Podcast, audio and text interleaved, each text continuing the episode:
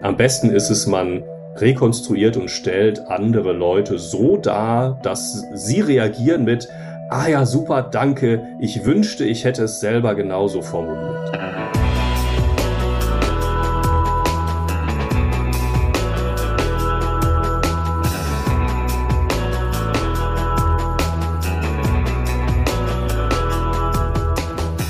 Ihr hört Geister, den Philosophie-Podcast von mir, Christian Eichler. Wir arbeiten uns hier zusammen durch die Philosophiegeschichte, besprechen auch mal aktuelle Themen, aber auch Grundfragen der Philosophie. Und heute geht es um Argumente, etwas, das mich immer schon sehr äh, interessiert hat und das natürlich uns alle irgendwie betrifft. Aber ich glaube, viele haben sich damit noch nicht so tiefgehend auseinandergesetzt äh, wie mein heutiger Gast, David Löwenstein. Hallo. Ja, hi, ich freue mich, dass ich dabei sein darf. David, du unterrichtest äh, Philosophie an der Heinrich-Heine-Universität in Düsseldorf, hast letztes Jahr ein Buch bei Reklam veröffentlicht, nämlich Was begründet das alles? Eine Einführung in die logische Argumentanalyse, ähm, worüber wir gleich dann auch reden müssen. Die erste Frage hier ist aber immer die Frage nach dem Warum. Für dich ganz persönlich, warum Philosophie? Das ist eine gute Frage. Also Philosophie ist einfach eine fantastische, extrem interessante Tätigkeit, die ich mit großer Freude äh, ausübe, für die ich wahnsinnig dankbar bin, dass ich damit mein Brot verdienen kann. Ist ja nicht äh, so, dass wir irgendwie ein Leben leben können, ohne mit philosophischen Fragen konfrontiert zu sein. Ne? Das betrifft uns irgendwie alle.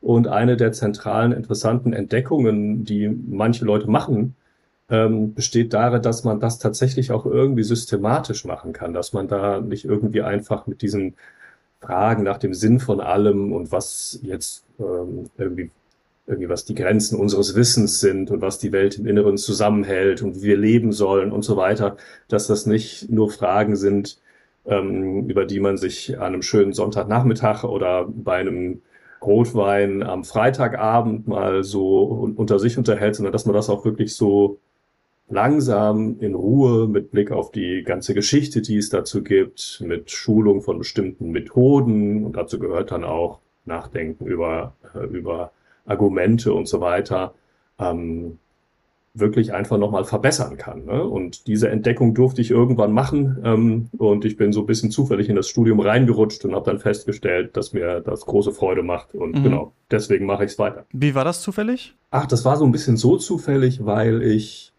ähm, ich hatte Philosophie nicht als Schulfach, aber ich habe dann irgendwie festgestellt, dass es in anderen Fächern Dinge gibt, die mich besonders interessiert haben und die mhm. dann alle aber irgendwie philosophisch waren. Also ah. zum Beispiel, wenn es im Deutschkurs um so poetologische und ästhetische Fragen ging oder ja. wenn im Religionsunterricht Gottesbeweise oder im Sozialkundeunterricht ging es dann um so Staatsbegründungstheorien und so Sachen. Und da habe ich irgendwie gemerkt, das finde ich irgendwie total spannend. Mhm. Und irgendwann ist mir aufgegangen, ach so, es gibt ja ein eigenes Fach, mhm. was diese Sachen alle zusammenhält. Und so bin ich dann ins Fach reingerutscht ähm, und habe gedacht, das probiere ich einfach mal aus. Und ich hatte das Glück, ähm, dass ich mich dann da auch einfach total wohlgefühlt habe. Ja, das habe ich bei mir auch gemerkt, diese grundsätzliche Hang oder Interesse auch an der Abstraktion von bestimmten Gegebenheiten, dass dann jemand mal sagt, ja, da gibt es übrigens die Theorie und die ist aber umstritten und so weiter. Das stimmt, treibt einem manchmal dann so in die Richtung. Wie ist denn das mit den Argumenten bei dir gekommen? Das ist im Grunde genommen dadurch gekommen, dass es ja einfach auch immer so einführende Kurse zu dem Thema gibt an der mhm. Uni. Ne? Da ähm, gibt es dann irgendwie häufig so einen Kurs in formaler Logik, der häufig auch gar nicht so sehr sich mit der Anwendung auf die Analyse jetzt konkreter, echter Argumente befasst, sondern häufig eher so im rein formalen bleibt. Da, wo ich studiert habe, war der Fokus aber sehr klar auf die Anwendungsfragen immer und mhm. das hat mir auch immer große Freude gemacht. Und einfach erstmal zu merken, ja klar, was wir hier die ganze Zeit machen, ist, wir behaupten Sachen und wir versuchen die zu begründen. Und jetzt kann man das nicht einfach nur so machen, sondern man kann auch darüber, genau wie du selber sagst, ne, kann man auch mal anfangen, so ein bisschen Theoriebildung zu machen oder zumindest irgendwie jetzt noch nicht mal direkt irgendwie mit Theoriebildung anzufangen, sondern zumindest anzufangen, drüber zu reflektieren. Was machen wir da eigentlich? Wie funktioniert das? Was heißt das begründen? Was heißt das argumentieren? Welche Teile können Argumente haben, was macht Argumente zu einem guten Argument oder zu einem schlechten und in welchen Kontexten und so weiter. Und das fand ich einfach total faszinierend und gehört einfach zur Tätigkeit des Philosophierens, denke ich, einfach auch als ganz zentrale Methodenreflexion dazu. Ja, genau. Das war ganz witzig ähm, für mich, der Moment, als ich herausgefunden habe, dass du äh, ein Buch dazu geschrieben hast, weil ich mal ein Seminar bei dir besucht habe. Zu Richard Rorty war das, als ich noch im Bachelor ähm, Philosophie studiert habe an der FU Berlin, musste 2009 oder 10 oder irgendwann gewesen sein. Und ähm, mir das immer in guter Erinnerung war. Also deine Art der so Vermittlung eigentlich von diesen ganzen Themen und auch Moderation von ähm, Diskussionen in diesem Seminar. Und ich, als ich dann jetzt viele Jahre später dachte, Philosophie-Podcast, das wäre vielleicht mal wieder was, dann wieder daran zurückdenken musste und dann eben ähm, aber unabhängig davon geschaut habe, ähm, wer hat eigentlich so noch Einführungen ins ähm, philosophische Argumentieren geschrieben, ja unter anderem Holm Tetens, bei dem ich das damals an der ähm, FU Berlin auch hatte und das mich da auch begeistert hat, gerade weil es nicht so stark am Anfang in die Richtung formale Logik ging. Und dann, ähm, genau, habe ich gesehen, ah ja, du hast aktuell ein Buch dazu geschrieben. Wie kam das, dass du da nochmal eine Veröffentlichung zugemacht hast? Und das Buch ist ja so ein bisschen ein Zwillingsbuch oder mh, bezieht sich auf diese ganz berühmte Einführung in die Philosophie von Thomas Nagel. Was bedeutet das alles? Ähm, wie kamst du dazu, das so aufzuziehen und das überhaupt zu schreiben? Ja, super Frage, danke. Und erstmal äh, total schön zu hören, dass nach so langer Zeit das irgendwie noch eine positive Erinnerung ist, als wir damals in dem Seminar zusammengearbeitet haben. Ich weiß auch noch, das war wirklich, wirklich auch ein sehr cooles Seminar. Solche Kurse sind ja immer nur so gut wie die Leute, die da irgendwie teilnehmen. Ne? Ähm, und das war wirklich einfach total klasse. Das war eine schöne Atmosphäre und wir haben ziemlich coole, spannende Themen diskutiert, auch zum Teil wahnsinnig kontrovers. Ähm, mhm. Genau, ja. Ähm, nee, genau. Wie, wie ist es gekommen, dass ich dieses Buch geschrieben habe? Im Grunde genommen ist das so gekommen, weil ich festgestellt habe, dass die Art, wie ich so Argumentationsanalyse Einführungen unterrichtet habe, mhm. genau für die Dinge, die mir da wichtig waren, hatte ich einfach immer selbst gebastelte Materialien, die immer so ein bisschen ja. auch auf dem beruht haben, was ich selber mal studiert habe. Und dann tauscht man sich ja lange Jahre immer mal wieder mit anderen Lehrenden aus, die man gut kennt. Hey, wie läuft es bei dir? Wie läuft es bei mir? Mhm. Und so.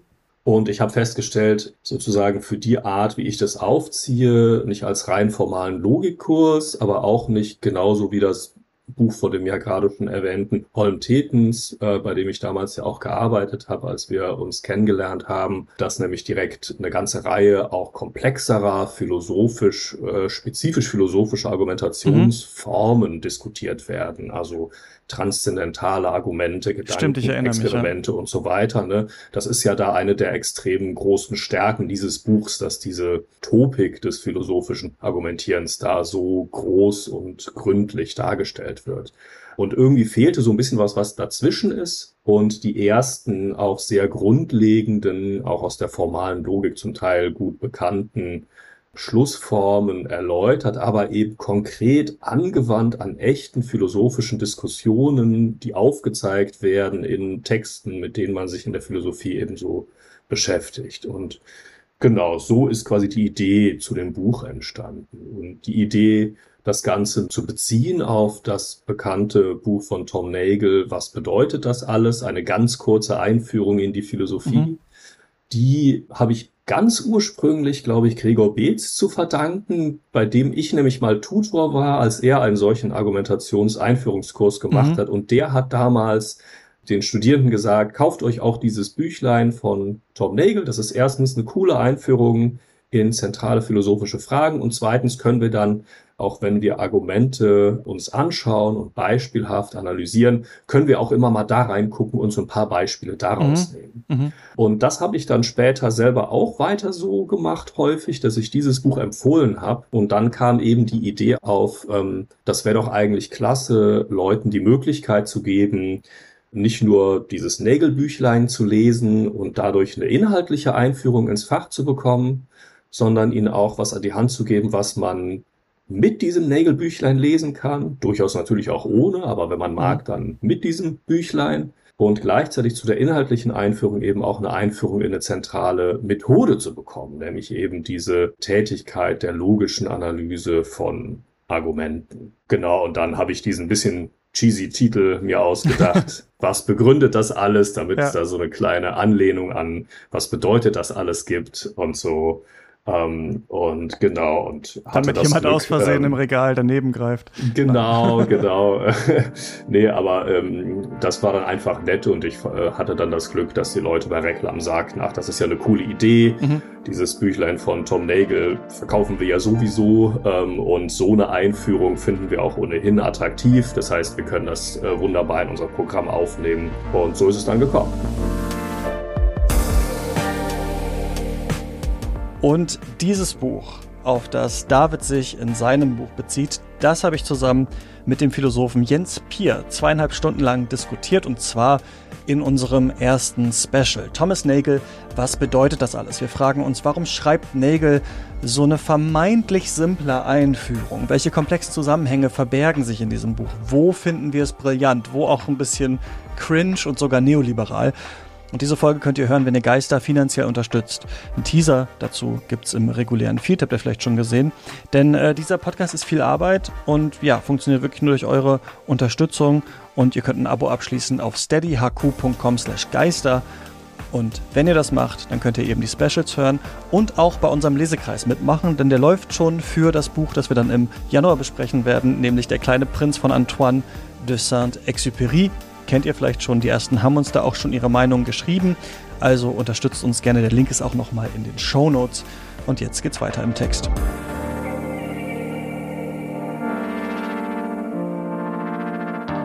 Vielleicht müssen wir mal erklären, ähm, was sind überhaupt Argumente? Weil ähm, mir fiel es damals dann schon an der Uni so ein bisschen wie Schuppen von den Augen, dass ich dachte, ach ja, klar. Also ich finde, es gibt diesen Moment, wo man zum ersten Mal so ein rekonstruiertes Argument vor den eigenen Augen sieht und so da sitzt und denkt, ach ja, natürlich, so streiten wir anscheinend miteinander oder beziehungsweise so sprechen wir miteinander, so versuchen wir uns ähm, zu überzeugen und so kann man es eben auch darstellen und dann wird einem einiges bewusst eigentlich über die Struktur dieser Aussagen. Du fängst ja auch im Buch damit an, dass du sagst, wir müssen aber eigentlich, diese Worte habe ich jetzt glaube ich auch schon fast unbewusst im Nebensatz gesagt, unterscheiden zwischen Streit, zwischen Überzeugung und zwischen Argumentation. Wo ist da der Unterschied? Ja, guter Punkt. Und du hast auch gerade schon davon gesprochen, dass man Argument rekonstruieren kann. Ne? Das ist dann sozusagen noch ein weiterer Schritt. Also das ist, äh, das ist wirklich super, dass wir anfangen äh, beim Anfang. Ne? Ähm, also wenn wir irgendwie davon reden, dass Leute Argumente vorbringen, dass Leute argumentieren, dass Leute diskutieren,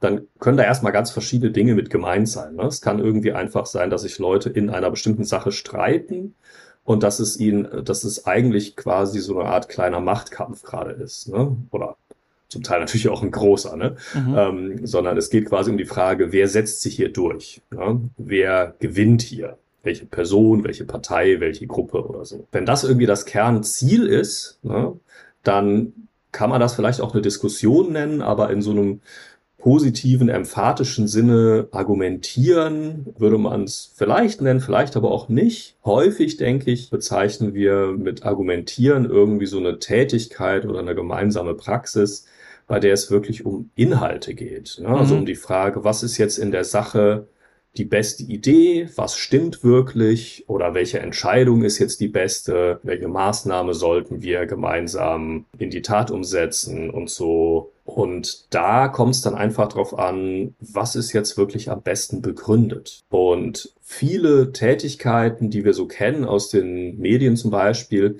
die sehen so aus, als würde es darum ja. gehen, was ist wirklich in der Sache am besten begründet, aber die sind zu großen Teilen tatsächlich eher so eine Art Schauspiel und Darstellung der eigenen Position. Also wenn man sich zum Beispiel so klassische Talkshow-Formate anschaut oder auch Debatten im Bundestag mhm. oder so, in manchen Fällen sind Leute echt offen dafür, was Neues dazuzulernen und zu sagen, ja stimmt, da hast du mich jetzt wirklich überzeugt, das ist wirklich ein gutes Argument, an dem Punkt sollte ich meine Meinung ändern oder mhm. so. Aber in den meisten Fällen ist es ja so, dass einfach nur eine bestimmte Idee und Position sozusagen immer weiter vertreten wird und gar nicht so stark darauf eingegangen wird, ob das vielleicht auch nicht stimmen könnte oder so. Ne?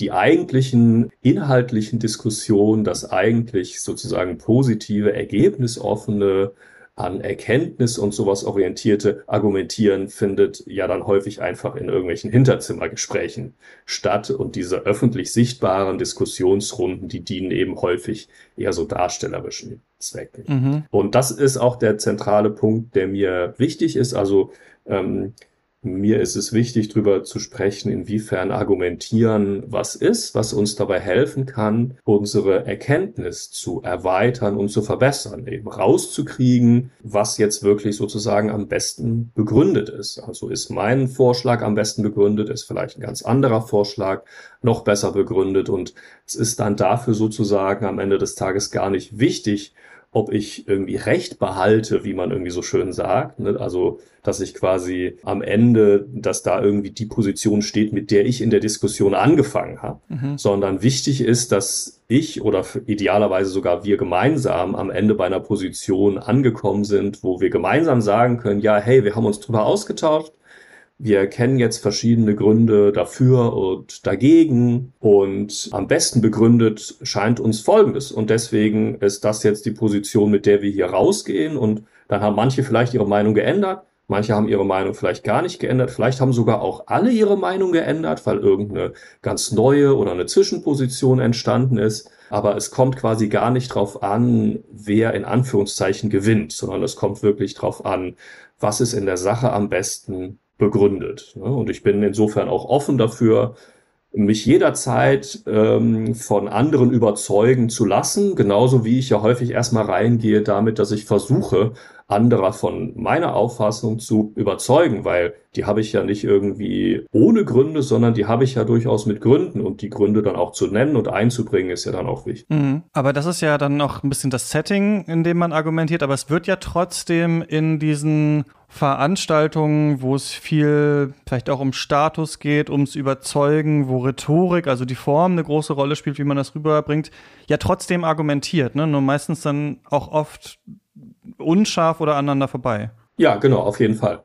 Ne? Also ich habe jetzt auch nicht irgendwie ein Patent auf das Wort Argument und auf das Wort argumentieren und sage, es, etwas ist nur ein Argument, wenn es von einer Person vorgebracht wird, die auch bereit ist, äh, sich vom Gegenteil überzeugen zu lassen. Das scheint nicht, das scheint mir nicht richtig zu sein. Ne? Mhm. Aber wenn ähm, genau, das geht jetzt schon so ein bisschen ähm, einen Schritt weiter, wenn man sich nochmal fragt, wie kann man überhaupt drüber sprechen, was Argumente sind, dann würde ich immer sagen, Argumente sind Begründungen. Ne, da gibt es irgendeine Idee, irgendeine Aussage, die da begründet wird. Die nennt man so technisch gesprochen auch manchmal die sogenannte Konklusion mhm. des Arguments.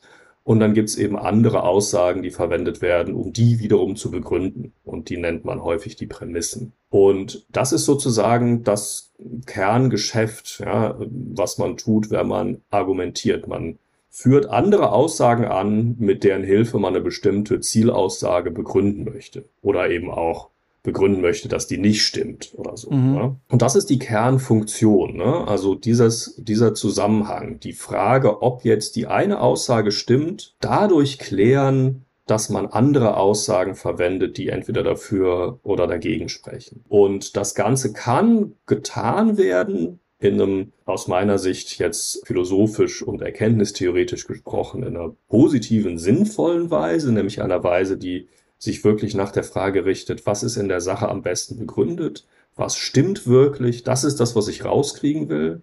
Und das kann man auch machen in einer anderen Weise, auch in einer Weise, die irgendwie völlig manipulativ ist. Man kann da selber Sachen, Sachen nennen, die man, die eigentlich gar nicht stimmen, von denen man weiß, dass sie falsch sind, nur in der Hoffnung, andere Leute damit irgendwie zu manipulieren mhm. und dazu zu bringen, ihre Meinung zu ändern.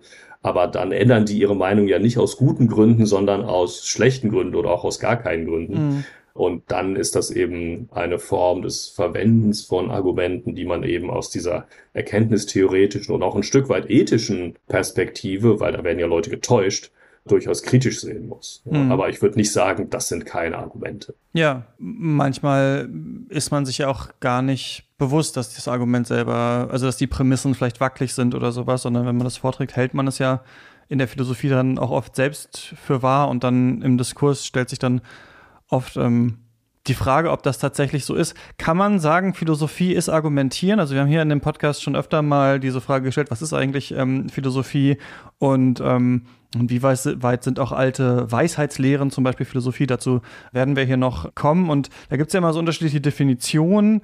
Äh, und eine ist ja, Philosophie ist argumentieren. Also Daniel Pascal Zorn hat uns zum Beispiel gesagt, wenn wir philosophische Texte lesen, dann versucht man eigentlich Argumente nachzuvollziehen. Aber philosophische Texte sind ja nicht einfach diese aufgeschriebenen äh, Rekonstruktionen, aber es geht schon hauptsächlich um Argumente, würdest du auch sagen? Also ich würde sagen, Argumente spielen eine zentrale Rolle mhm. in der Tätigkeit des Philosophierens und ohne Argumentieren ist Philosophieren aus meiner Sicht nicht möglich. Aber ich würde das nicht miteinander identifizieren. Ich würde auch mhm. den Daniel Pascal Zorn nicht so verstehen, dass er das miteinander identifizieren würde, er würde wahrscheinlich auch sagen, das ist irgendwie äh, etwas, was da eine sehr, sehr wichtige Rolle spielt. Mhm. Ich würde es vielleicht nochmal so einordnen. Es gibt ja dieses, diese schöne Formulierung, dass ähm, Philosophieren heißt, sich im Denken orientieren. Mhm. Und es geht um zentrale Fragen, um grundlegende Fragen, die was zu tun haben mit uns Menschen und unserer Stellung in der Welt und der Welt als Ganzer.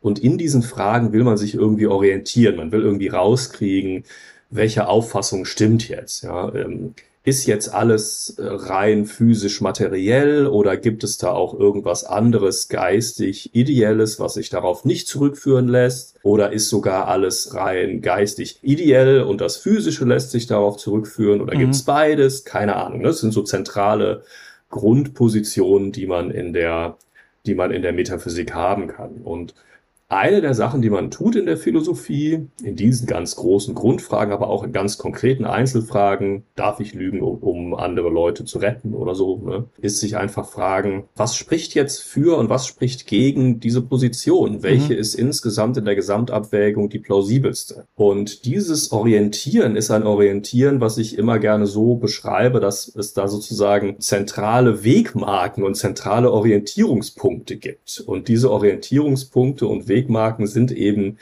Ideen, sind Thesen und sind vor allen Dingen auch Argumente, die ja nichts anderes sind als Zusammenhänge zwischen solchen Aussagen. Ja, mhm. also in einem Argument, das habe ich ja eben schon kurz angedeutet, ist es immer so, da gibt es eine Aussage, die begründet wird oder auch kritisiert wird und andere Aussagen, die zu deren Begründung oder Kritik herangezogen werden. Das heißt, man kann sich das so ein bisschen vorstellen wie so ein Netzwerk von verschiedenen Thesen und Aussagen. Und wenn wir uns in der Philosophie im Denken orientieren wollen, dann orientieren wir uns eben vor allen Dingen an argumentativen Zusammenhängen und nicht an Zusammenhängen, weiß ich nicht, der ästhetischen Attraktivität der, dieser Aussagen. Das mhm. spielt vielleicht auch eine, eine Rolle, aber die zentrale Rolle sind eben die Frage, wie das äh, in Begründungsbeziehungen steht und in argumentativen Beziehungen steht. Und wir fragen uns auch nicht, welche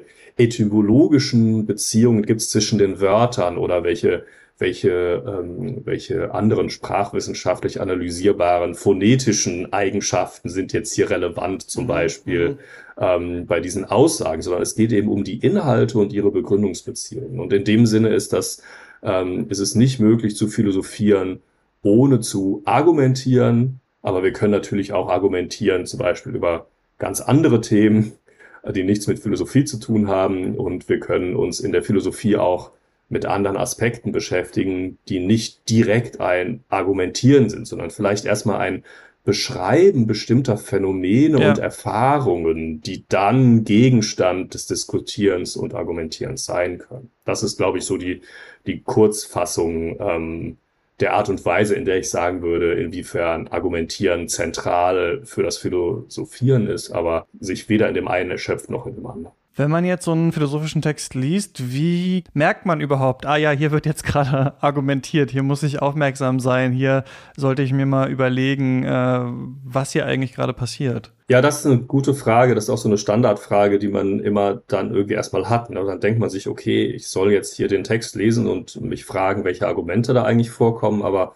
woran erkenne ich das eigentlich? Ja.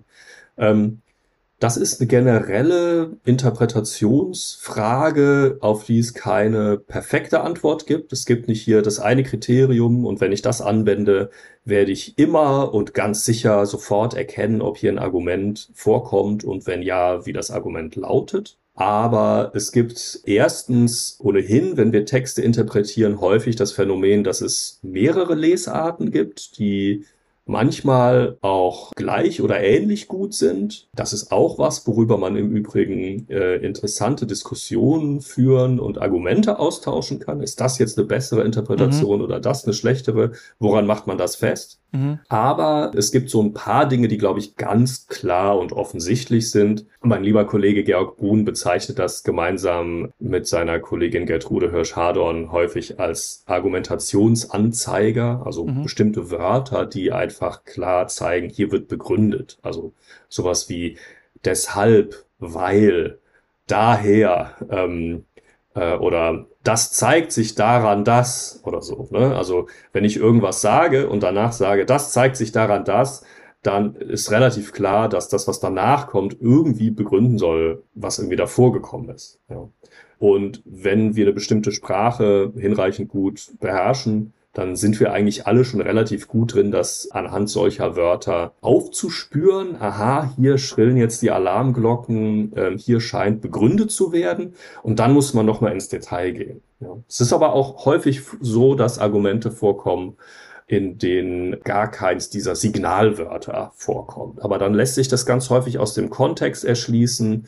Häufig werden auch gar nicht alle Teile eines Arguments genannt, sondern dann ist irgendwie zum Beispiel schon klar, wofür hier argumentiert werden soll. Und wenn dann jemand einfach nur einen Satz sagt, dann ist schon klar, ach so, mhm. gemeint ist jetzt, dieser Satz stimmt und deswegen soll Folgendes stimmen, was ja in dem Diskussionskontext schon total klar ist, dass das jetzt irgendwie Thema ist. Ne? Also das kann man immer an einem bestimmten Beispiel oder an verschiedenen Beispielen sich klar machen. Das ist auch eine der der Dinge, die ich in diesem Büchlein mache, dass du ja eingangs schon erwähnt hast, dass ich das einfach an vielen Beispielen zeige. In dem Fall erkennt man es an dem Wort, in dem Fall gibt es gar kein spezifisches Wort, sondern wir können es an folgender Einbettung in den Diskussions- und Textkontext verstehen und so weiter. Mhm. Und oft ist es ja so, dass ähm, es implizite Prämissen gibt. Also man sagt irgendwas im Alltag ja die ganze Zeit. Also ähm, mein Beispiel ist da immer, ähm, im globalen Süden herrscht Armut, ähm, also müssen wir Geld spenden zum Beispiel. Das ist so ein Argument, was, glaube ich, verständlich ist auf jeden Fall, aber wo dann natürlich implizite Prämissen drin sind, wie zum Beispiel, wenn jemand arm ist, muss man helfen zum Beispiel oder so. Oder wenn eine Not herrscht, muss man helfen. Oder auch Geld hilft, eine Not zu lindern und so weiter und so fort. Da sind ja ganz viele unterschiedliche Sachen drin, über die wir uns aber im Öffentlichen manchmal gar nicht austauschen, weil wir alle ungefähr wissen, was gemeint ist. Also ich finde, diese Argumentationsrekonstruktion kann einem ja auch ganz oft erstmal dabei helfen zu verstehen, wovon gehen Menschen eigentlich aus oder welche impliziten Schlussregeln sind auch kulturell oder in einer bestimmten Denkschule oder so vorhanden. Also es geht schon auch ja nicht nur darum zu schauen, auch jetzt bei philosophischen Texten, okay, was sind jetzt genau die aufgelisteten Prämissen, sondern auch zwischen den Zeilen zu lesen oder auch logisch selber weiterzudenken, welche Prämissen werden hier eigentlich gebraucht, um dieses Argument tatsächlich in einer, in einer gültigen Form aufzubauen, oder? Ja, ganz genau. Das sind auch ganz, ganz viele wichtige Stichpunkte, die du jetzt hier gemeinsam einbringst. Ne? Also erstmal vielleicht nochmal den ersten Schritt. Gerade bei dem Beispiel, ne? es gibt große Armut im globalen Süden, also sollten wir Geld spenden. Ne? Da haben wir ja erstmal einfach nur eine Aussage, die begründet wird. Wir sollten Geld spenden. Und eine Aussage, die verwendet wird, um die Aussage zu begründen, nämlich im globalen Süden herrscht große Armut. Und sonst haben wir erstmal gar nichts. Ne? Ja. Und die Idee ist jetzt zu sagen, was wir machen können, was wir einüben können als Analysetechnik, die auch einfach, äh, die auch einfach spannend ist und die viele interessante Dinge zutage fördert, ist, wir fertigen eine Argumentrekonstruktion an. Wir schreiben selber nochmal hin, okay, die Aussage wird begründet, die Aussage wird zur Begründung verwendet und wir fragen uns dann, fehlt hier nicht vielleicht was? Fehlt hier nicht irgendwie eine weitere Prämisse, um von der einen Aussage zu der anderen zu kommen? Ja, denn man könnte ja auch sagen, klar gibt's da Armut, aber trotzdem akzeptiere ich nicht, dass man da irgendwie spenden sollte. Mhm. Ne? Also irgendwie, um von dem einen zum anderen zu kommen, muss man noch mehr investieren, was jetzt hier nicht explizit gesagt wird. Und dieses mehr, was man dann investieren muss, das hast du gerade schon eine implizite Prämisse oder implizite Prinzipien, vielleicht sogar Schlussprinzipien genannt, die dann da irgendwie für diesen Übergang verantwortlich sind. Ne? Und ich finde, die erste Erkenntnis und die erste Entdeckung ist ja, ist ja schon mal, hey, das, was da gesagt wurde, ist erstmal noch unterbestimmt. Ne? Mhm. wir wissen sozusagen noch gar nicht, welches Brückenprinzip da irgendwie eine Rolle spielt, welche weiteren Prämissen da irgendwie eine Rolle spielen. Sicher wird da sowas eine Rolle spielen wie Geldspenden sind ein gutes Mittel dafür, um die Armut zu bekämpfen oder auch sowas wie Armut ist ein Übel, was mhm. bekämpfenswert ist und so weiter. Ne? Ähm, was da sozusagen alles mit vorausgesetzt wird, ist erstmal erstmal spannend. Ne? Es gibt auf jeden Fall wahnsinnig viele Leute, die dieses kurz skizzierte Argument akzeptieren, die aber dann total unterschiedliche Auffassungen dazu haben, was dann diese, diesen Übergang rechtfertigt. Ne? Und das gibt sicherlich im Alltag, es gibt in politischen Diskussionen, wenn es um Entwicklungszusammenarbeit geht. Und das gibt's auch in der Philosophie, in moralphilosophischen mhm. Grundsatzdebatten und so weiter. Ne? Also es gibt dann da einfach unterschiedliche Varianten, wie man das ausbuchstabieren kann. Und eine Sache, die man dann macht, wenn man versucht, so ein konkretes Argument, was irgendjemand vorgebracht hat, formuliert, geschrieben hat, zu verstehen, zu analysieren und zu rekonstruieren, ist sich dann zu fragen, okay, gibt es hier irgendwelche weitere Evidenz im Kontext? Hat die Person eine Seite später oder in einer anderen Diskussion einen Tag davor oder so sich dazu irgendwie noch weiter geäußert, ne, ähm, wie dieser Übergang genau zustande kommt. Ne? Und ansonsten muss man vielleicht auch einfach sagen, okay, das ist hier unterbestimmt und die wohlwollendste, beste, interessanteste Lesart davon ist vielleicht die. Oder ich sage, hier gibt es eine ganze Reihe von möglichen Begründungen. Ne? Ich kann sagen, Armut ist irgendwie eine eklatante Menschenrechtsverletzung, auf jeden Fall diese extreme Armut, über die häufig gesprochen wird, wenn über die Armut im globalen Süden gesprochen wird. Und Menschenrechtsverletzungen müssen wir sofort ahnden und dafür ist das das beste Mittel, oder wir sagen, die Armut führt dazu, dass die globale Weltwirtschaft nicht so wächst, wie sie wachsen sollte. Und wir sollten mhm. dazu führen, dass die Weltwirtschaft wächst. Und deswegen sollten wir das machen. Keine Ahnung. Ne? Man kann sich ja alle möglichen Begründungen vorstellen ähm, und kann dann einfach verschiedene Optionen auch auf den Tisch legen und sagen, lass uns jetzt, wo wir darauf aufmerksam gemacht worden sind, wir haben einfach verstanden, das scheint ein gutes Argument zu sein, aber es ist doch gar nicht klar, welches es eigentlich ist. Es könnten ganz viele verschiedene sein, wenn wir uns die Details angucken. Lass uns darüber jetzt gemeinsam sprechen. Du hast gerade schon wohlwollend das Wort genannt. Du schreibst es auch, ich konnte mich daran auch an meinem Studium erinnern, dass Argumente wo erstmal wohlwollend äh, rekonstruiert werden sollen. Wieso? Ja, das ist eine super Frage. Also man könnte jetzt zum Beispiel auch einfach sagen, wenn jemand dieses Argument vorbringt, was du gerade hast, ja, wieso? Also ich meine, nur weil es da Armut gibt, heißt es noch gar nicht, dass man irgendwie spenden muss. So. Also einfach irgendwie ähm, sich irgendwie so ein bisschen dumm stellen. Ne? Toll, ähm, ein bisschen, ja. Man, genau, ne? Man kann sich natürlich auch in einer konstruktiven Weise dumm stellen und einfach sagen, ah ja, okay, spannend, ähm, kann man so begründen, aber mir ist noch nicht klar, warum jetzt genau. Kannst du vielleicht nochmal die, mhm. die genauen Details nennen oder so. Ne? Also einfach einfach nur fragen kann auch was total Positives sein. Oder man stellt sich total dumm und sagt, ja, ähm, hä, äh, nur weil es da Armut gibt, bedeutet das, dass wir spenden müssen. Heißt das auch, dass ich meinen Nachbarn, der 100 Euro im Monat weniger verdient als ich, dass ich dem auch Geld spenden muss? Mhm. Das ist doch Quatsch. Mhm. Ne? Das wäre so eine bewusst irgendwie wenig wohlwollende Lesart des Arguments, die irgendwie sagt, na ja, um begründen zu können, dass wenn es da extreme Armut gibt, dass ich dann spenden soll, müsste man irgendwie sowas unterstellen wie jeder Einkommens- oder Vermögensunterschied ist problematisch und jeder dieser Unterschiede muss durch Spenden aufgehoben werden. Das wäre eine Möglichkeit, in der Tat, in diesem alten Argument von der Prämisse zu der Konklusion zu kommen. Ne? Das mhm. würde wunderbar funktionieren. Aber es ist natürlich eine Lesart, die irgendwie das Argument irgendwie unnötig unplausibel macht. Ja.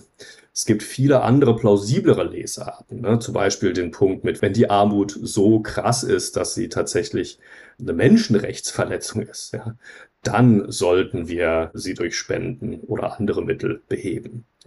Das ist eine inhaltlich viel plausiblere Lesart, aus der viel weniger kontroverse Sachen folgen und so. Ne? Okay, das ist jetzt aber erstmal nur die Erläuterung und vielleicht so ein bisschen so eine intuitive auch Plausibilisierung der Idee, dass es Sinn ergibt, Argumente als ähm, also erstmal möglichst stark zu machen und wohlwollend zu interpretieren und zu rekonstruieren und zu verstehen. Aber du hast ja noch so ein bisschen genauer gefragt, warum eigentlich. Ne? Und da würde ich gern noch mal zu sagen, dass das vor allen Dingen was ist, was damit zu tun hat, dass wir einander als Mitdiskutierende, als ebenfalls Personen, die erkennen können, ähm, die wir achten möchten und so weiter, dass wir einander eben einfach dadurch ernst nehmen dass wir uns nicht irgendwelchen Quatsch unterstellen, wie das manchmal leider aber ja auch in irgendwelchen total aufgehitzt, äh, äh, aufgeheizten politischen Diskussionen mhm. passiert, ne, dass Leute dann quasi bewusst verzerrt dargestellt werden oder so. Ne? Aber wenn es uns wirklich um die Sache geht und wenn wir gemeinsam diskutieren und einander irgendwie achten wollen, dann ist es einfach eine Form von Fairness und Achtung, dass wir einander wohlwollend und positiv darstellen und erstmal die Ideen so stark machen, wie sie eben sind oder versuchen möglichst stark zu machen und gegebenenfalls auch nochmal rückfragen, hey, ich würde das jetzt so und so verstehen, das ist die, aus meiner Sicht die plausibelste Lesart. Wie siehst denn du das? Hast du es so gemeint oder mhm. anders? Und zweitens ist es so, dass wenn ich in dieses Spiel reingehe, nicht mit dem Ziel, am Ende gut dazustehen und irgendwie quasi meine Partei oder meine Vereinsfarben habe hochleben lassen oder so, sondern wenn ich in dieses Spiel reingehe mit dem Ziel, was zu verstehen und was rauszukriegen, ja, dann lerne ich ja am allermeisten von den anderen und deren Vorschlägen, Argumenten, Ideen, wenn ich die so stark wie möglich mache, wenn ich die so wohlwollend und plausibel wie möglich darstelle. Genau. Und deswegen ist es sozusagen auch aus so einem ganz egoistisch formulierten, individuellen Erkenntnisinteresse heraus. Ja, ist es rational und sinnvoll, das, was andere sagen, erstmal so stark wie möglich zu machen. Und dazu gehört natürlich jetzt nicht zu sagen, ich interpretiere das total um, also ich ja. gehe weg von dem Wortlaut und den Überzeugungen und den Zielen, die du ja hast, von denen ich weiß, dass du die hast, sondern im Rahmen dessen, was du gesagt hast, im, im Rahmen dessen, was ich weiß, was du für Ziele und Meinungen hast, wie ist sozusagen die plausibelste, stärkste Lesart davon. Und mhm. damit setze ich mich idealerweise auseinander. Und davon gibt es dann vielleicht auch mehrere Varianten oder so. Ne? Aber sich damit auseinanderzusetzen, dient meinem eigenen Erkenntnisstreben. Und deswegen ist das nicht nur eine Frage der gegenseitigen Achtung, sondern auch eine Frage der möglichst vernünftigen eigenen Erkenntnissuche, dass man eben Argumente wohlwollend auslegt. Mhm. Ja, wohlwollend klingt, glaube ich, immer so ein bisschen, als würde man fast zu weit gehen, also als würde man noch extra irgendwie etwas so vielleicht dazu dichten oder sowas. Also wenn man jetzt das Gefühl im Text steht doch eigentlich gar nicht das und das, warum soll ich das jetzt irgendwie unterstellen, dass es besser gemeint war, als es verschriftlicht wurde. Aber ich glaube, hier geht es ja auch vor allem darum, und diese beiden Begriffe hatten wir, glaube ich, kurz mal erwähnt, aber noch nicht richtig erklärt, dass man das Argument vor allem auch gültig macht, oder? Also es gibt ja diese Sache, gültig und schlüssig bei Argumenten, wenn man jetzt so eine äh, Rekonstruktion hat. Und gültig heißt ja erstmal, es ist inhärent logisch folgt tatsächlich die Konklusion aus den Prämissen, was wir ja, wenn, wenn wir ein schiefes Argument machen, dann passiert ja nicht mal das. Und schlüssig ist, die Konklusion folgt aus den Prämissen und das stimmt auch noch alles. Also wenn wir jetzt sagen, ähm, weiß ich nicht, alle Menschen können fliegen, Sokrates ähm, ist ein Mensch, also kann Sokrates fliegen, wäre das ein gültiges Argument, aber kein schlüssiges, richtig? Ja, genau, richtig. Ja, das ist in der Tat ein zentraler Gesichtspunkt, aber man kann sogar noch einen Schritt vorher anfangen. Also, um ein Argument möglichst wohlwollend zu interpretieren, ist es natürlich nicht sinnvoll, da Sachen reinzulegen, die da irgendwie nicht reinpassen. Ne? Mhm. Also vielleicht sind Sachen in der Tat nicht explizit erwähnt worden, aber sie passen genau zu dem Text, zu den Überzeugungen der Person, die den Text geschrieben hat und so weiter. Und dann ist es kein unpassendes etwas da reinlegen, sondern dann ist es wirklich das rauskristallisieren und rauspräparieren von dem, was da ist und was idealerweise, ne, also es gibt so schöne Diskussionsmaximen, die äh, unter anderem Dan Dennett mal im Anschluss an Anatole Rapoport formuliert hat und der sagt, ähm, am besten ist es, man rekonstruiert und stellt andere Leute so dar, dass sie reagieren mit, ah ja, super, danke, ich wünschte, ich hätte es selber genauso formuliert. Mhm. Ne? Das ist das Ziel und das Ziel ist nicht, es dadurch irgendwie zu verfremden. Mhm. Und dazu gehört dann eben auch dieser Punkt mit der Gültigkeit und Schlüssigkeit oder nochmal ähm, so ein bisschen untechnisch formuliert, ähm, die Frage der Begründungsstärke.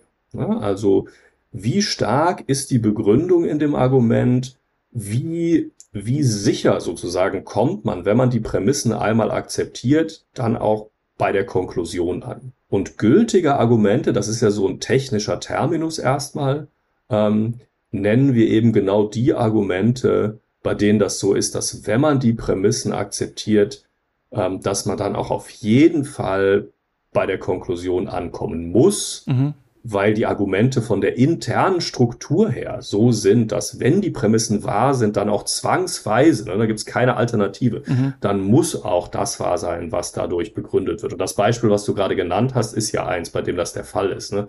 Es stimmt natürlich nicht, dass alle Menschen fliegen können. Ne. Das ist ja offensichtlich, das wissen wir ja. Mhm. Aber wenn es stimmt, dass alle Menschen fliegen können und wenn es stimmt, dass Sokrates ein Mensch ist, ne, dann folgt notwendigerweise logisch daraus, dass Sokrates fliegen kann. In dem Sinne ist das ein gültiges Argument und in dieser äh, Qualitätsdimension der Begründungsstärke ähm, ist dieses Argument dann eben einfach top. Ne? Also besser als das geht's nicht. In meinem Büchlein spreche ich davon, dass in dieser Dimension gültige Argumente der Goldstandard sind. Mhm. Aber das Beispiel zeigt gleichzeitig eben auch, dass es nicht die, die einzige Evaluationsdimension ist, die man an Argumente herantragen kann.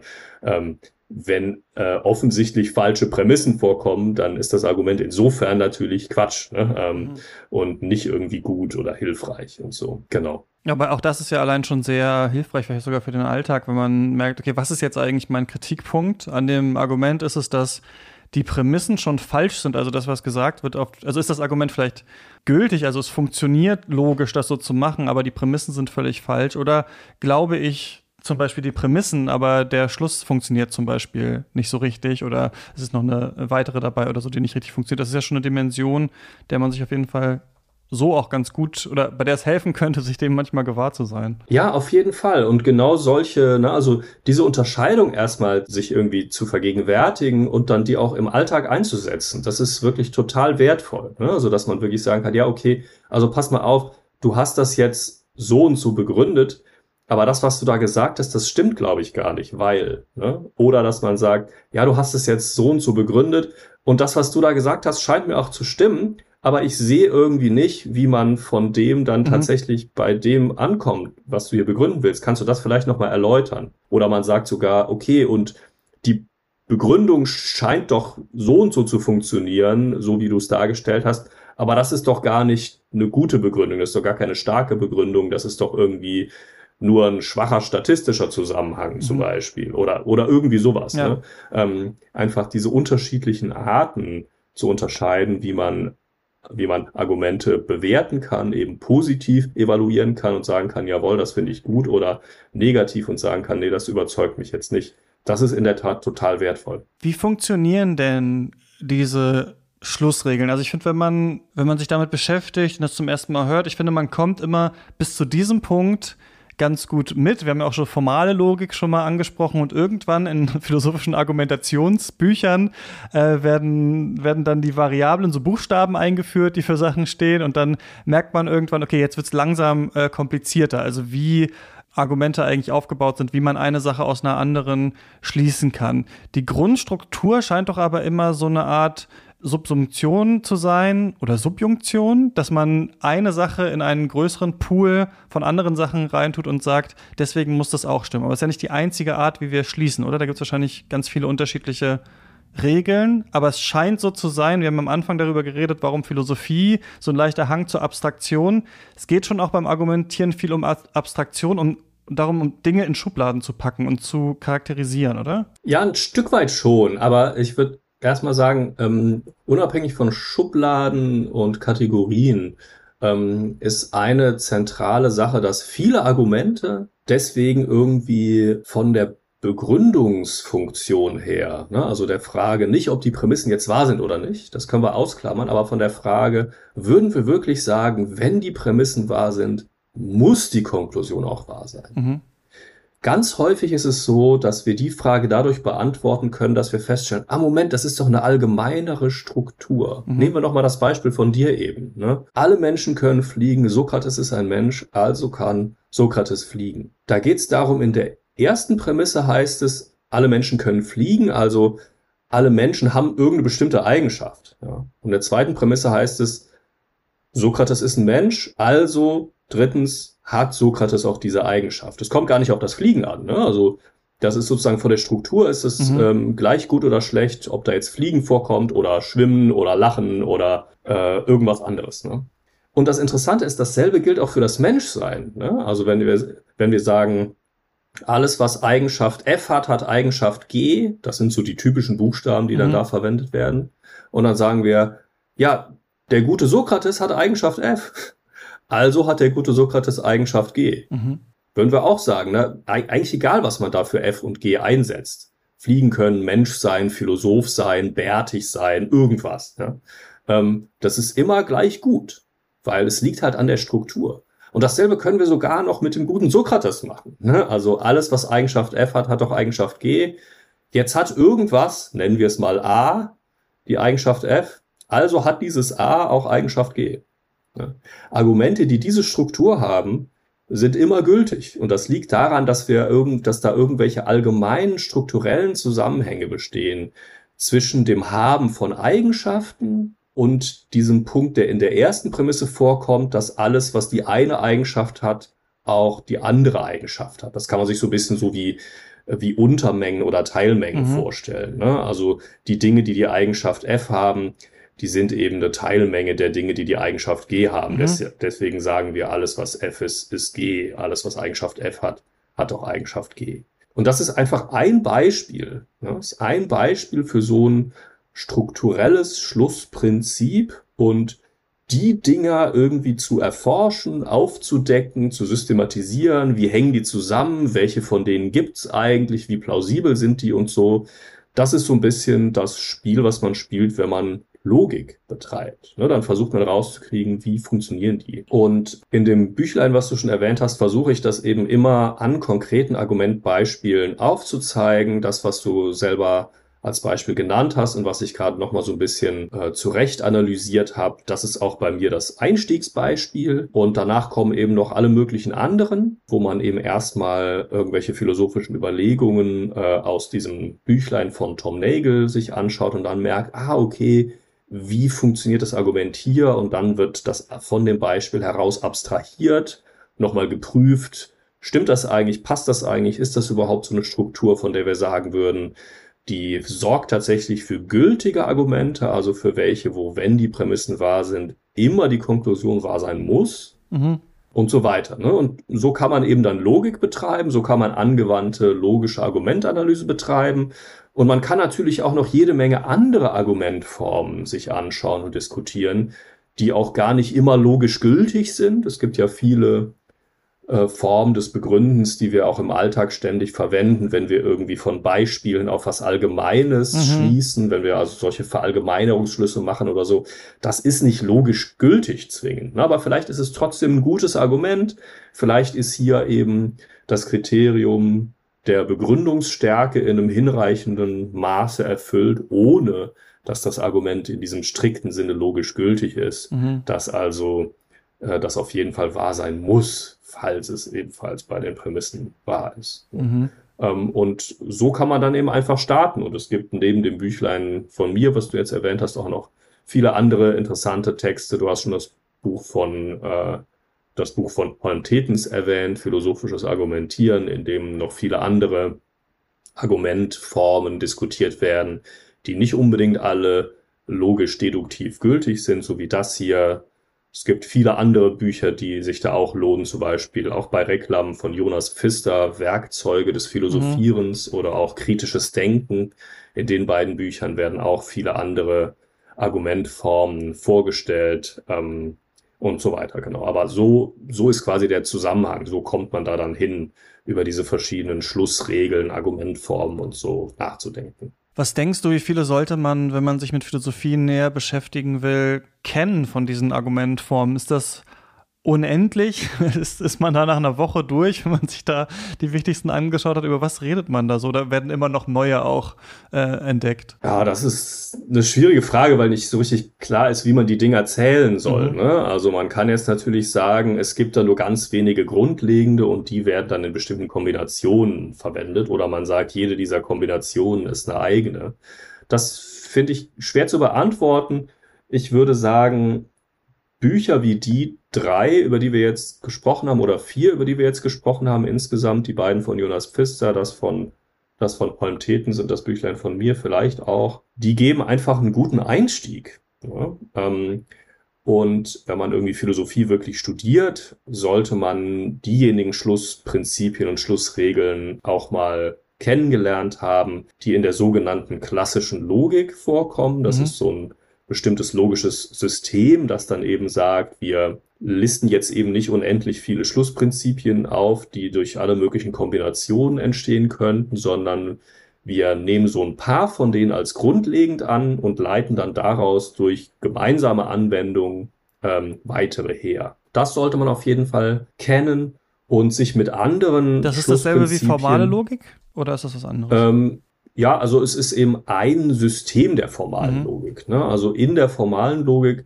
ähm, oder anders, wenn man sagt, äh, ich betreibe formale Logik im, äh, im Gegensatz zu nicht formaler Logik oder Logik allgemein, dann heißt es ja nur, dass ich diese Strukturen durch äh, bestimmte Symbole quasi abgekürzt darstelle und mhm. bestimmte Systeme der äh, präzisen mathematischen Definitionen dieser Symbole und Zeichen einführe und dann nach denen sozusagen rechne in so einem Kalkül des natürlichen Schließens zum Beispiel. Ne?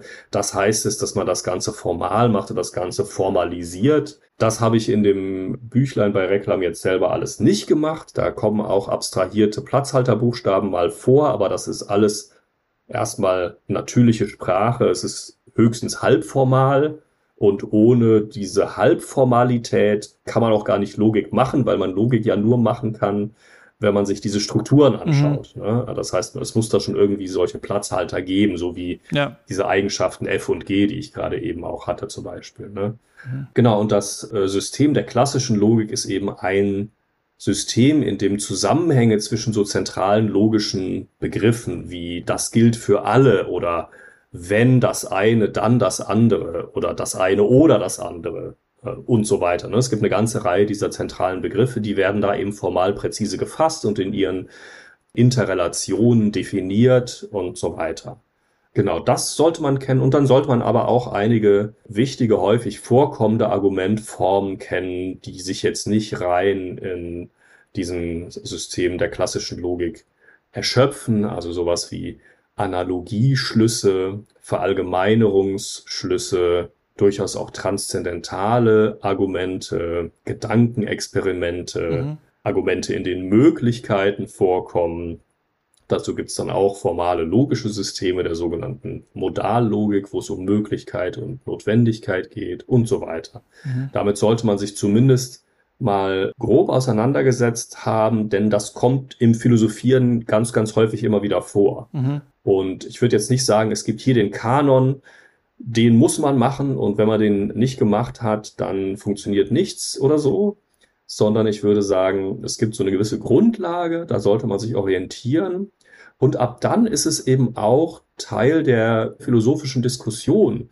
darüber zu sprechen. Ne? Da wird nicht nur darüber gesprochen, was ist jetzt in der Sache hier Thema in dieser Diskussion, sondern auch, wie ist diese Argumentform eigentlich zu verstehen. Ja, das, ähm, da ist es so, dass die Analyse und Theorie von Argumenten und einzelnen Begründungsstrukturen und Argumentformen und die inhaltlichen philosophischen Diskussionen in der Erkenntnistheorie, in der Metaphysik, in der angewandten Ethik und so weiter, mhm. dass die sich auch einfach überlappen und irgendwie zusammengehören. Diese Darstellung dann von Argumenten, also was man auch Standarddarstellung nennt, wenn man was rekonstruiert und dann die Prämissen aufzeigt, ähm, die Schlussregel und so weiter und so fort, ich habe mich gewundert, nachdem ich das studiert hatte, wie selten ich das eigentlich irgendwo mal sehe in der Philosophie, dass jemand mal jemand anderen attackiert und dann sagt, Moment mal, ich zeichne dir das jetzt mal kurz auf. Das sind deine drei Prämissen, das ist die Schlussregel, hier kommt die Konklusion am Ende raus und diese Schlussregel ist doch Quatsch, zum Beispiel. Wann ist das denn gekommen? Also formale Logik gibt es ja schon länger, dass man überhaupt diese Darstellung hat und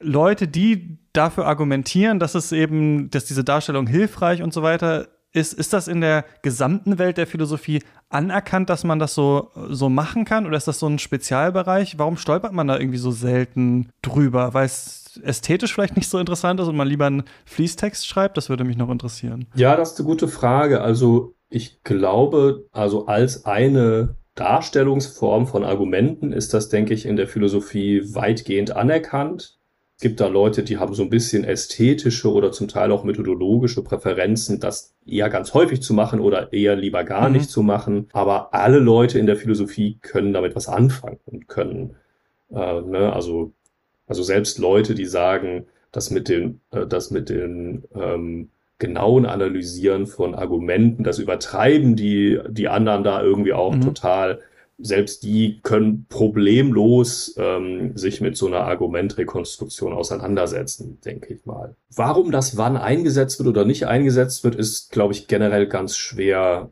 präzise zu erläutern. Da müsste man irgendwie mal eine wissenschaftssoziologische mhm. Studie machen. Ähm, in meinem eigenen Schreiben kann ich auf jeden Fall sagen, dass ich jetzt auch nicht jedes Argument, das ich im Text formuliere, in dieser Form präzise in jedem kleinen Schritt rekonstruiere und in dieser Darstellungsform. Das ist ja dann so eine Art Liste, ne? Mhm. wo dann erst die Prämissen nummeriert sind und dann hat man so einen Querstrich, der anzeigen soll, dass das, was da drüber steht, begründet, was das, äh, irgendwie das, was da drunter steht.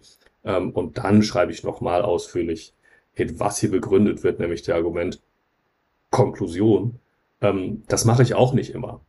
Ähm, ich denke, das scheint, das ist irgendwie ähm, mhm. vielleicht so ein bisschen zu verstehen, so wie wann nehme ich das Mikroskop? Ne? Wann kommt es darauf an, dass ich jetzt wirklich jedes Detail in jedem Schritt darstelle. Auch in, weiß ich nicht, naturwissenschaftlichen Papers kommen nicht alle Zwischenschritte jeder jeder Rechnung zum Beispiel vor, die da irgendwo zwischendrin passiert ist, ja, sondern da reicht es dann häufig irgendwie ein paar Andeutungen zu machen ähm, und das zentrale Ergebnis zu nennen, wenn vorher klar ist, was sozusagen vorne reingekommen ist. Die Texte sollen ja einfach den Gedankengang möglichst transparent machen. Das geht nie alleine dadurch, dass man solche Argumentrekonstruktionen in dieser Listenstandardform darstellt, sondern selbst da, wo man das macht, muss man das natürlich dann auch erläutern und genauer beschreiben und begründen, zum Beispiel auch auch ähm, ein bisschen mehr dazu sagen, was die Begriffe bedeuten, die da drin vorkommen und so weiter. Ne? Also man kann jetzt nicht irgendwie philosophische Texte, philosophische Diskussionen dadurch ersetzen, mhm. dass wir uns nur noch solche Standardformlisten um die Ohren knallen. Das wäre ja irgendwie eigenartig. Aber wir können das dort nutzen, wo wir eben ähm, jeden Schritt möglichst transparent und präzise machen wollen. Ähm, und man könnte vielleicht sagen, der Idealzustand ist, dass alle jedes Argument, das sie selber ähm, formulieren, jederzeit auch in dieser ganz präzisen, detailklaren Form darstellen können und es eben dort machen, wo das in der Sache gerade hilfreich ist, dass man wirklich alle Details immer nochmal in dieser Ausführlichkeit sich vor Augen führt. Zentral ist einfach, dass man dazu in der Lage ist, es da, wo es eben Diskussionen gibt, zu machen, aber zentral ist nicht, dass das immer passiert. Auch zum Beispiel in einer, ähm, in einer schriftlichen oder auch in einer mündlichen Diskussion kann es ja sein, dass man sich dann irgendwann über bestimmte Dinge total einig ist ganz schnell und merkt, ah ja, okay, also dass das ein guter Grund für das und das ist, das akzeptieren wir ja beide, da brauchen wir jetzt keine große Diskussion zu führen. Interessant sind eher die anderen Fragen. Da lass uns da jetzt eher die Lupe verwenden und alle Details äh, genau zusammen aufschreiben und merken, wo wir uns vielleicht doch nicht einig mhm. sind. Zum Schluss würdest du den Hörerinnen und Hörern uns noch was mitgeben? Worauf sollen wir, wenn das nächste Mal gestritten wird, achten? Was kann hilfreich sein, wenn wir das nächste Mal Markus Lanz schauen oder so? Ah, ich habe Markus Lanz schon so lange nicht mehr gesehen. Also für dieses Beispiel kann ich ja. nichts sagen. Aber für so Streit und Diskussion, also es ist, glaube ich, wirklich immer wichtig, rauszukriegen, was hier eigentlich gerade passiert. Also gehen wir da alle ergebnisoffen rein oder gehen wir da nicht ergebnisoffen rein, sondern wollen hier irgendwie unsere eigene Position durchdrücken? Und wie können wir sozusagen dazu führen, dass das zu einem konstruktiven Austausch wird. Ähm, und dazu gehört dann wirklich ganz häufig offene Verständnisfragen mhm. stellen. Ne? Dass man einfach nochmal sagt, ah, ich habe das jetzt so und so verstanden, was du gerade gesagt hast, stimmt das? Ähm, habe ich da deine Position richtig wiedergegeben? Ne?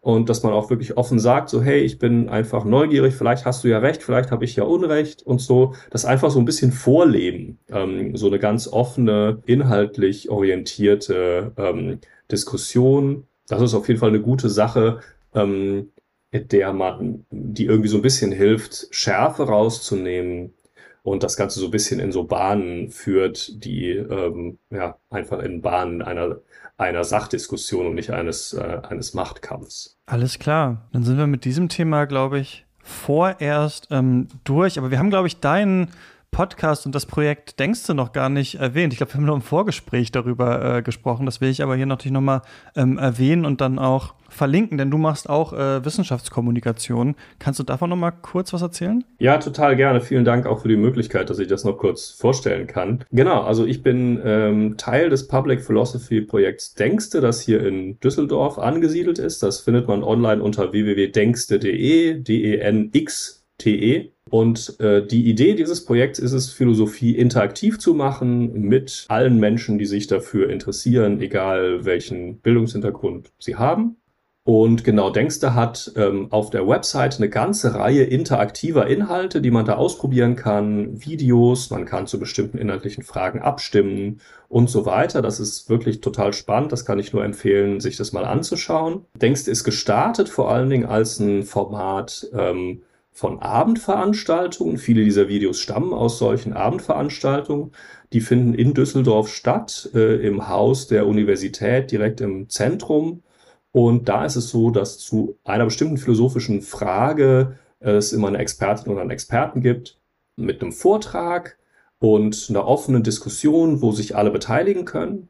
Und da werden auch immer Abstimmungen gemacht. Das heißt, es gibt dann immer eine bestimmte Frage, ein bestimmtes Beispiel, ein bestimmtes Gedankenexperiment meistens. Das heißt, so ein bestimmtes Szenario, was skizziert wird. Und dann gibt es eben die Frage ans Publikum, wie würden Sie das sehen?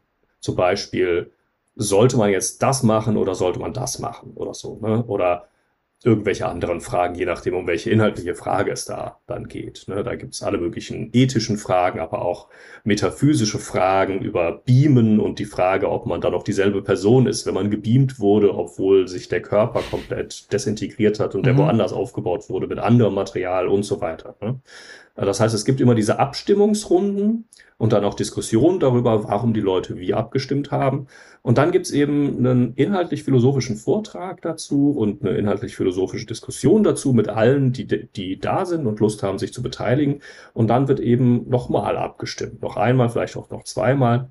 Und dann sieht man so ein bisschen, wie sich die Meinung der Leute auch dadurch verändert haben, dass man da nochmal ausführlicher philosophisch drüber nachgedacht hat. Und dann gibt's eben einfach noch weitere Diskussionen danach, beim Wein im äh, Foyer des äh, äh, dieses äh, schönen Hauses, in dem wir das machen dürfen. Genau. Und ich selber hab, ähm, bin zu diesem Projekt dazugestoßen. Ich bin äh, an den Abenden eigentlich meistens gar nicht beteiligt, sondern ich koordiniere den Denkste Podcast mitgedacht. Also wenn man in der Podcast-App eures Vertrauens mitgedacht eintippt, dann findet man einen zwischenzeitlich auch entstandenen Borussia Mönchengladbach Fan Podcast. Das sind wir nicht, sondern wir sind mitgedacht der denkste Podcast zu euren philosophischen Fragen. Ist auch auf der Denkste Homepage zu finden, aber eben auch in allen Apps. Und da ist der Name Programm. Ne? Also es ist wirklich ein Podcast zu euren Fragen. Das heißt, alle Leute, auch ihr, die ihr das jetzt hier hört und diesen Podcast hört, wenn ihr Bock habt, mal über eine bestimmte philosophische Frage zu reden äh, und die vorzuschlagen, dann reicht sie ein auf unserer Homepage denkste.de slash podcast. Da ist alles zu finden. Denn die Idee in dem Podcast ist es, dass wir Special Guests haben, die jetzt nicht irgendwelche Profs mit Titel sind, die aus ihren neuesten Büchern schwadronieren. Das äh, hat auch seinen Ort und das ist alles prima. Ähm, da habe ich gar nichts dagegen. Aber ich finde es auch toll, einfach wirklich mit Menschen wie du und ich zu sprechen äh, und einfach die zu fragen, was ist jetzt wirklich die Frage, die dich interessiert? Und ähm, der Podcast funktioniert dann so, dass es immer ein erstes Gespräch gibt mit der Person, die die Frage eingereicht hat. Die erläutert dann so ein bisschen, wie kommt sie drauf, was findet sie spannend an der Frage. In unserer ersten Staffel war das unter anderem die Frage, ob es einen klaren Unterschied eigentlich gibt zwischen einer Liebesbeziehung und einer Freundschaft. Ähm, oder äh, es gab eine Frage dazu, ähm, was man eigentlich tun kann, um nachhaltiger zu leben. Und noch viele andere spannende Fragen. Ähm, ob es in Ordnung ist, dass es Eigentumsrechte an Grund und Boden gibt, mhm. zum Beispiel. Ja. Darüber haben wir dann zu Beginn immer mit der Person gesprochen, die die Frage eingereicht hat, gefragt, wie kommst du drauf, was findest du spannend an der Frage und so weiter.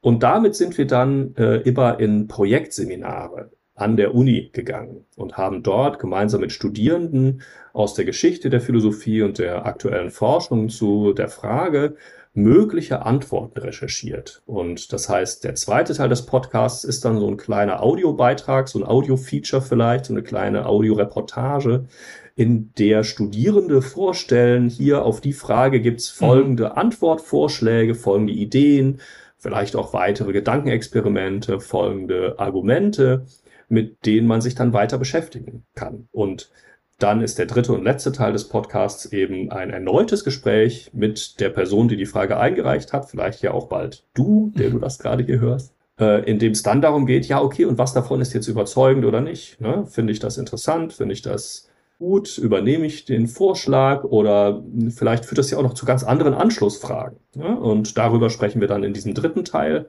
Das heißt, die Idee ist, dass wir wirklich mit euch nachdenken, deswegen mitgedacht äh, und eben eure Fragen genau da, wo sie sind, aufnehmen. Das ist die Idee dieses Podcasts und genau, ähm, wir freuen uns über alle, die Bock haben, sich das anzuhören und über alle, die äh, ebenfalls Bock haben, vielleicht einen Fragevorschlag einzureichen. Das ist großartig. Super, packe ich hier alles in die Show Notes, könnt ihr dann äh, draufklicken und direkt weiterhören. Ja, David, vielen Dank, dass du mit mir über dieses ähm, große Thema der äh, philosophischen Argumente gesprochen hast. Ich habe zu danken, es war total schön mit dir und genau, alles Gute. Gerne wieder.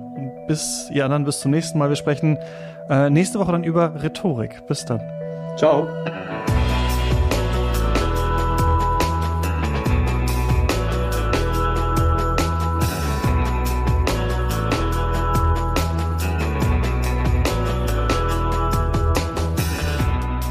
Geister ist eine Produktion von mir, Christian Eichler. Und wenn euch der Podcast gefällt, dann empfehlt ihn gerne weiter. Und wenn ihr euch vorstellen könntet, ihn finanziell zu unterstützen, dann schaut mal nach auf steadyhq.com slash Geister. Ab drei Euro im Monat erhaltet ihr jeden Monat eine Extra-Folge und könnt Teil unseres Lesekreises sein. Schaut gerne mal vorbei. Hier waren Geister. Wir reden über Philosophie. Lasst euch nicht verjagen.